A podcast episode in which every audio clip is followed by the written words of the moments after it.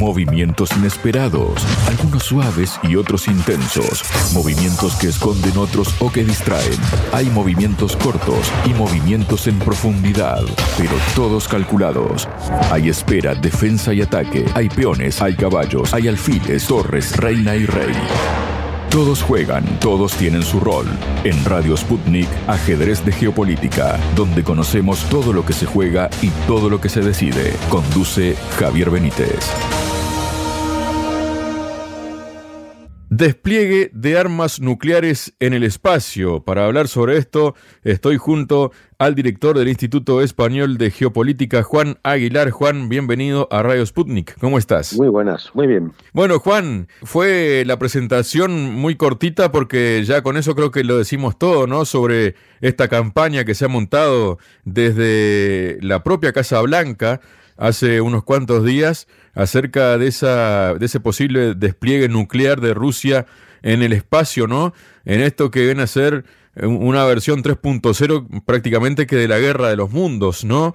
¿Qué representa esto para empezar? ¿Cómo es que surge un tipo de mensaje esto como una amenaza de que se, se ven en la hecatombe, el Armagedón prácticamente, ¿no? Bueno, vamos a ver, lo primero que podemos decir es, esto viene de unas revelaciones que realiza Mike Turner del Departamento de Defensa, convocando además a un extraño club minoritario de la Cámara de Representantes dedicado a los temas de defensa, donde se le va a explicitar el gran hallazgo de que posiblemente Rusia esté pensando en enviar, no se sabe si un arma nuclear, no se sabe si una nave espacial con motor nuclear o si simplemente es un arma antisatélite que tiene motor nuclear. ¿no? Y entonces lo exponen como una amenaza a la seguridad nacional de Estados Unidos y del planeta entero. Vamos, ¿qué pruebas presenta para ello? Ninguna. Ninguna. ¿Vale? Pues, los lados nos tienen acostumbrados, no se presenta ninguna prueba, todo se lleva con el mayor secretismo, es decir, parece evidente que se está utilizando este tema como una especie de espantajo con la cual inocular el miedo tanto en la, ante la opinión pública norteamericana como en el resto de países occidentales. Aquí hay claramente dos objetivos políticos. Es decir, uno es que ese miedo ayude a que la Cámara de Representantes apruebe los 61 mil millones de dólares de ayuda a Ucrania, porque hay que intentar que Rusia no gane, no sea que si gana, fíjate, si ya perdiendo desde hace dos años, como dicen ellos, ya instala armas nucleares el espacio, imaginémonos que gana, ¿no? Es decir, esto ya la seguridad nacional de Estados Unidos estaría absolutamente en peligro, vamos, no solo en peligro, sino en una situación ya de pánico, ¿no? Entonces, esto es lo que se intenta, ¿no? Como si una cosa quitara la otra, ¿no, Juan? Claro, claro. Y por otro lado, además, es el mensaje subliminal de decir, veis, no es posible la paz con Rusia. Es una amenaza permanente, es una amenaza crítica, es una amenaza existencial para los Estados Unidos. Entonces, bueno, esos son dos objetivos políticos que no es novedoso tampoco.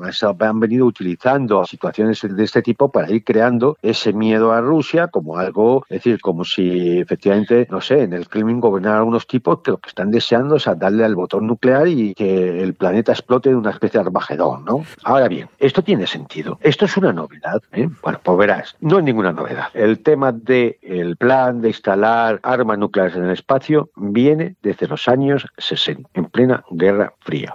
Y de hecho, se hicieron pruebas, se hicieron pruebas. Por ejemplo, en el año 1962, los Estados Unidos realizaron toda una serie de, bueno, en los años 60 hicieron toda una serie de pruebas y en el año 62 realizaron una prueba con la explosión de un arma nuclear, una ojiva de 1,45 megatones a 400 kilómetros de altura. Es decir, es lo que se llamaba el experimento Starface Prime. Esto se hizo en 1962. La explosión creó un pulso electromagnético y cinturones de radiación tan persistentes que destruyeron 8 de los 24 satélites que en aquella época se habían lanzado. Estamos, recordar que estamos hablando de 1962. En ese momento, pues no hacía mucho tiempo que se había lanzado el primer Sputnik. En aquel momento había 24 satélites en órbita. Ocho de ellos fueron destruidos por esta prueba norteamericana, incluido un satélite del Reino Unido. Que yo sé, si no el primero, pues de los primeritos. ¿no? Esto fue publicado en el año 2022, se hizo público por la Sociedad Estadounidense de Física. O sea, es decir, lógicamente, estas pruebas también se unió la entonces Unión Soviética en la Guerra Fría. Y de hecho, la Unión Soviética fueron los primeros en poder no detonar un arma nuclear, sino poder instalarla en el espacio. Es decir, en lo que se llamaba el FOBS, Sistema Fraccional de Bombardeo Orbital, que era colocar un arma termonuclear, misiles balísticos intercontinentales que podían permanecer en el espacio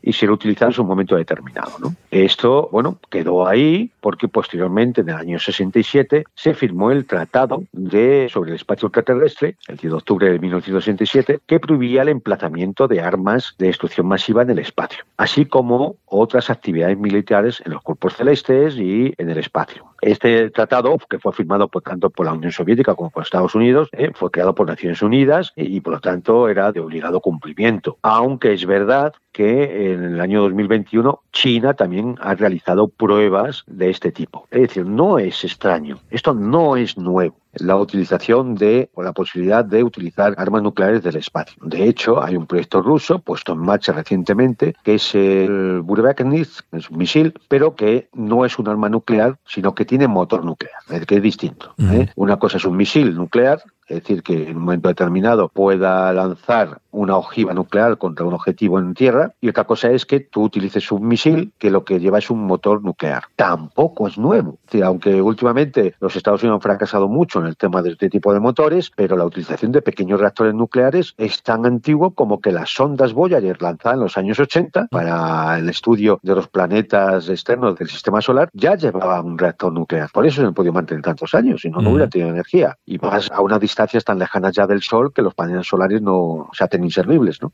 O sea, que quiere decir que nada de esto es nuevo. Es más, ¿qué sentido militar tendría esto ahora mismo? ¿no? El sentido militar que tiene es el de utilizar una posibilidad de arma antisatélite, entre ellas las armas de pulso electromagnético. Yo a una altura determinada de la atmósfera provoco una pequeña explosión nuclear y eso me genera una onda expansiva de radiación electromagnética que fríe la circuitería, los, micro, los procesadores, los chips del resto de los satélites, dejándolos inservibles. Este sería el objetivo desde el punto de vista militar que podría tener un arma de este tipo. Es decir, yo lanzo esa pequeña explosión nuclear ¿eh? que provoque la inutilización de todos esos satélites. Es verdad que si se hace eso, inutilizas los satélites del enemigo y los propios también. Claro. Pero, claro, si tenemos en cuenta que el ejército norteamericano es absolutamente prisionero, está absolutamente prisionero de sus satélites para todo, pues digamos que hay una ganancia estratégica. Si lo utiliza una potencia que tiene menos presencia en cuanto a satélites en el espacio. Entonces, un arma de pulso electromagnético, ¿qué haría? En primer lugar, desactivaría los satélites de reconocimiento, tanto de radiofrecuencia como electroópticos, con lo cual el mando militar del enemigo queda ciego. En segundo lugar, desactivaría el GPS, lo que reduce drásticamente la eficacia de la guía, de guía de todos los misiles balísticos y de crucero. En tercer lugar, desactivaría los satélites de comunicaciones militares, pero también los comerciales, por ejemplo, Starlink,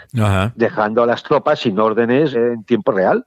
Y finalmente, los radares quedarían saturados durante días por las partículas cargadas de energía electromagnética que rebotan a lo largo de las líneas del campo magnético de la Tierra, ¿eh? provocando toda una serie de interferencias electromagnéticas que hacen que las operaciones fueran, aéreas fueran casi imposibles. Este es el sentido militar de un arma de pulso electromagnético que podría utilizarse. Pero esto no es nuevo, no solo no es nuevo, sino que, por ejemplo, China ha elaborado todo un plan para inutilizar los satélites Starlink basado en esto. Y es un plan de antes, de, ya hace, tiene sus añitos. ¿eh? Es decir, no es un cargo que se, hayan sacado hoy de la manga. Es decir, la forma de inutilizar, porque el problema de los satélites de Starlink, de los Max, es el que van en enjambre. Son muchos miles de satélites.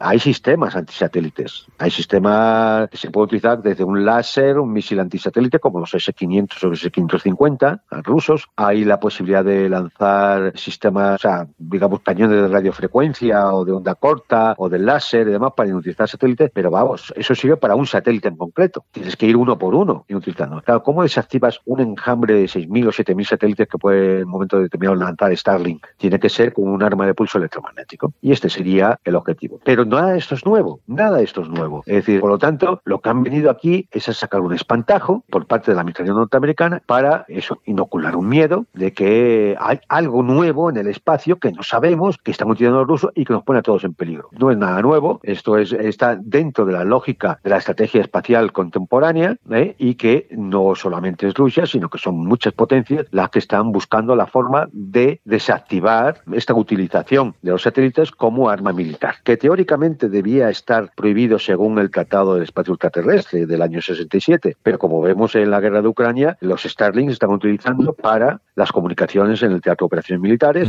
o los satélites que están ahora mismo bajo control norteamericano o de la OTAN, sean militares o comerciales, se están utilizando para el reconocimiento, adquisición de objetivos, inteligencia, etcétera. Por tanto, digamos, dentro de la lógica militar, si tú estás utilizando un tipo de arma, yo te estoy legitimado para utilizar un tipo otro tipo de arma que anule tus capacidades estratégicas. Y eso es lo que estaríamos. Ahora bien, es decir, esto ni es nuevo, ni nada dice que se haya desplegado ese tipo de armas, ni hay pruebas de que se vaya a utilizar o no, ni nada por el estilo. Por tanto, en definitiva, ¿ante qué estamos? Estamos ante la utilización de algo que ya se sabía, de algo que ya se había utilizado, se habían realizado las experiencias previas, de algo que se conoce que existe en los arsenales rusos, chinos y de otras potencias, para sacarlo, para meter miedo a la opinión pública, como si fuera algo novedoso, como si fuera una amenaza incipiente que nos ha venido ahora, cuando nada de eso es cierto. ¿no? Y es que eso solo tiene el objetivo, los objetivos que comentábamos al principio, de forzar la aprobación de unos paquetes mil millonarios de ayuda que van a salir de los impuestos de los norteamericanos y inducir a la opinión pública a pensar que Rusia es una amenaza y que no es posible la paz. En definitiva, ante eso estamos. Claro, ¿cómo va a ser posible la paz en realidad del lado de Estados Unidos y del lado de la OTAN, no?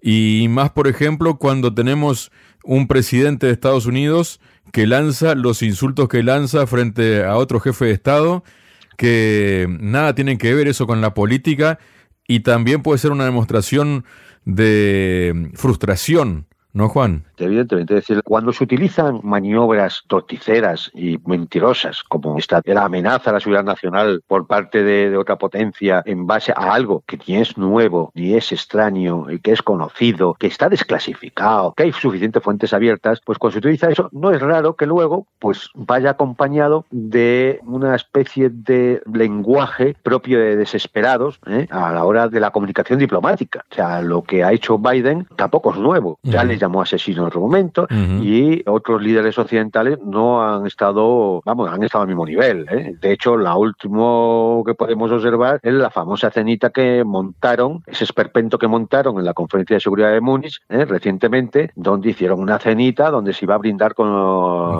contra Putin, ¿no? Es decir, ¿Esto qué indica? En primer lugar indica... Es lo único que les queda por hacer. Claro, indica el nivelazo que tiene las clases políticas, oligárquicas y económicas occidentales. Es decir, utilizando un lenguaje propio de macarras, prosenetas y farloperos. ¿no? Es decir, bueno, pues este es el nivel. Pero este es el nivel de Occidente. No es como algunos señalado un patinazo de Biden. No es que se haya equivocado. No es que el hombre, como está para allá, pues mentalmente no muy bien, pues haya soltado esto así porque no, no, hombre, no. Esto lo ha hecho en una reunión de donantes para la campaña del Partido Demócrata en las propias próximas elecciones norteamericanas. Y estaba la prensa. Es decir, bueno, patinazo, si hubiese sido él el único y esta vez el, único que hubiera hecho algo así, podríamos hablar de patinazo. Pero no, es una constante que se va sucediendo en Biden y en otros líderes políticos occidentales desde hace meses o quizás desde hace dos años, quizá más, ¿eh? de insultar, desmerecer, despreciar a, bueno, en este caso al líder ruso, pero tampoco ha sido el único. Es decir, nos hemos escuchado hablar así pues de gobernantes iraníes, chinos, de Corea del Norte, de Venezuela, nada que no hemos tenido que escuchar de Venezuela nada, ¿no? Entonces, bueno, esto es el nivel de la diplomacia norteamericana y, anglosajona y occidental en general. Es el nivel. Y claro, con este nivel es muy difícil pensar que alguien se puede sentar a negociar con semejantes tipejos. ¿no? Es decir, eh, gente que no tiene ni elegancia, ni educación, ni sentido de la diplomacia. Es muy difícil. Es decir, esto lo que indica es más que fortaleza, todo lo contrario. Lo que indica es que la posición de occidentalismo es muy débil, se dan cuenta de cuál es la situación, se desesperan y sueltan su rabia, pues, pues insultando, al contrario, ¿no? Insultando al otro, insultando, desmereciéndolo, despreciándolo y demás. Y lo único que hacen es mostrar su inferioridad, ¿eh? su debilidad y además con muy malas formas, con muy poca educación y, en fin, decir, esto eh, en otras épocas habría sido algo absolutamente despreciable. Hubiera significado la petición de dimisión de mucha gente. este señor no puede seguir. Estos señores no pueden seguir en los puestos que tienen y representándonos al resto de los ciudadanos. Pero bueno, es lo, que tenemos. Una vez que se inocula el miedo en la sociedad, ¿eh? pensando en que Putin va a invadir Europa y además va a empezar a lanzar armas nucleares del espacio exterior, ¿eh? pues eh, como decías antes, como fuera la guerra de los mundos, pues ya lo siguiente que queda es insultarle y despreciar y en última instancia hacer evidente una vez más esa especie de supremacismo moral que es el origen de todo supremacismo, sea racista, clasista y de cualquier otro tipo, pues ese supremacismo moral que tanto caracteriza a un imperio que se sigue creyendo hegemónico cuando realmente no se da cuenta de que se está hundiendo como el Como se hunde, por ejemplo, la pesca ahí en el mar de Barents, ¿no? Con la reacción virulenta que han tenido en Reino Unido, ¿no? Poniéndole durante dos años sanciones a Rusia ahora les prohíben la pesca y saltan como que Putin le declara la guerra a los pescadores ingleses. Claro, y claro, eso es el supremacismo moral. Es decir, yo puedo sancionarte a ti porque yo soy bueno, yo soy superior, ¿eh? yo soy del jardín. Tú no me puedes sancionar a mí porque tú eres de los salvajes. Es decir, tú eres un autoritario, tú eres... No, es, ese, esa concepción ¿no? de desigual a la hora de analizar la realidad que seguramente, vamos, es una disonancia cognitiva clarísima y que raya en la enfermedad mental es una sociopatía, cae en la enfermedad de pensar de que tú puedes dedicarte a sancionar y sancionar y sancionar un país y cuando este país reacciona, tú fíjate, que ha sido solo una cosa, ¿eh? reacciona sancionando a ti, entonces te llevas las manos a la cabeza, te rasgas las vestiduras. ¿Cómo puede ser esto? ¿Cómo puede ser esto? Si lo piensas, es tan ridículo. Son unos personajes tan realmente que espanta ser consciente de que estos tipos gobiernan, que nos gobiernan a cientos de millones de personas en Occidente. Es decir, bueno, pues eh, realmente el que, el que no se dé cuenta de en qué manos estamos, es que no sé en qué mundo vive. Pero esto es muy peligroso. Estamos en manos de auténticos sociópatas, de auténticos locos que en su estulticia son capaces de incendiar el mundo entero. Que además quieren permanecer en el poder, ¿no, Juan? Ya se quiere reelegir Biden, quiere también Ursula von der Leyen que la reelijan. Claro, pero ¿quién, ¿quién, lo va a hacer mejor que ellos? Ellos, que son los más inteligentes del mundo. Porque los demás son tontos. Es decir, el resto del mundo es tonto. El sur global, miserable, son pobres. Es decir, habrá cosa peor con pobres. Son tontos, pobres. Es decir, ellos no, ellos son listos, altos, rubios y ricos. Bueno, pues este parece una caricatura, pero si se piensa fríamente, esto es la realidad. Esto es lo que se ve. es decir, entonces, bueno, pues ahí tienes a una Dinamarca que dice que va a entregar toda su artillería. Bueno, primero, es decir, la frase chiste, porque claro, la artillería de Dinamarca no sirve ni para cubrir 10 kilómetros de frente. Ah, esto es una ridiculez, por Dios. No hagan el ridículo así, por Dios. No hagan el ridículo. Pero además, bueno, ¿qué piensa Dinamarca? Que esto no tiene consecuencias. Exacto. Claro, es decir, piensan que el día de mañana la guerra de Ucrania se acabará, la guerra de la operación militar se acabará y el mundo seguirá. Y piensan que esto se va a olvidar, ¿no? Esto no va a tener consecuencias. Y se queda ahí, ¿verdad? Es decir, yo no sé, de verdad, a veces no sé si es infantilismo, no sé si es soberbia, no sé si es. Son, son tantas cosas que solo me lo puedo explicar porque efectivamente no están bien de la cabeza, que tienen una profunda deterioro mental, que es lo único que puede explicar este tipo de situaciones. Porque es que no tienen ni siquiera la prudencia, que es lo que todo estadista debe tener, la prudencia de ver las consecuencias de los actos propios. Bueno, pues un desastre. Muchas gracias, Juan. Perfecto. Sputnik. Contamos lo que otros callan.